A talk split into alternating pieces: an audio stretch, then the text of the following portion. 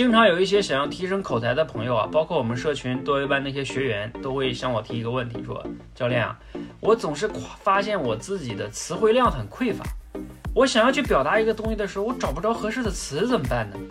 哎，词汇量的问题啊，很多人第一反应就是那得多读书啊，多背一些名言名句啊、诗词啊，增加自己的词汇量嘛。哎，听上去是不是很有道理？但是啊，我跟你说，很可能你要这么做的话，很可能是错的。就是你很努力的去背诵、去读书，你会发现你的词汇量表达的时候，并没有得到提高。你看的那些东西、背的那些东西，等你真正用的时候，你发现说不出来。嗯，那证明你这么这个解决方法是有问题的。那它的问题在哪儿呢？我并不是否认输入的，呃，就是它的价值啊。人当然需要输入，但是你光有输入没有输出的话，这是最大的问题。就是解决词汇量的问题，反而是输入跟输出同时要抓，两手抓，两手都要硬哈。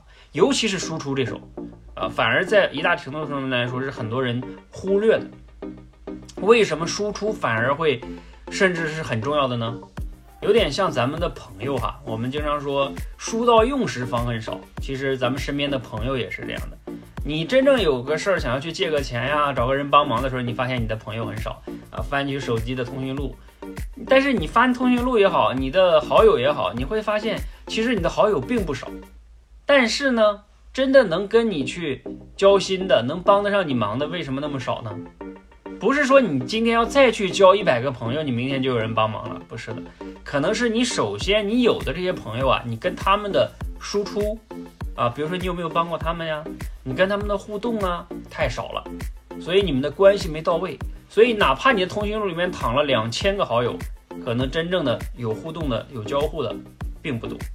所以就像我们表达一样，你的词汇量啊，并不是没有。啊，你其实大脑里面以前也看过，也有这些词汇，但是因为你平时用的少，这个所谓的用的少，就是你抓取的太少了，在你的大脑里面，在你的记忆中，等你到用的时候，你就，因为你以前也没有去抓取过，所以你表达的时候你就想不起来这个词。但是如果别人去说出来之后，你会发现，哎，哎呀，我刚才也想要表达这个词，但是对不起，那一刻你就表达不出来，因为你的这种抓取能力太弱了，你平时输出的太少，所以这个输出啊。呃，怎么样都可以，比如说你去写文章也行，写日记也行，尤其像我这样录音频也行，上我们的直播间来表达也行，像我这样录短视频也行。总之，你就是要多输出，多用文字也好，语言也好，尤其像这种脱稿表达，去表达自己脑子里的想法。你表达多了之后，你的这种。输出的能力，词汇量你会发现它真正增加了。其实什么叫词汇量呢？你输入一万个单词，不代表你就真的有词汇量了，而是说你真正能用的时候，你能调取出来三千个词汇量，这才叫你真正可用的词汇量。想一想是不是？啊，所以我们解决词汇量的问题，不要完全去用输在在输出上下功夫啊，那可能啊会让你呃努力了很久，也不能真正解决问题。一定要不能忽略输出啊，无论是写还是说，尤其是这种脱稿的说，是极其重要的。希望呢对你有启发，谢谢。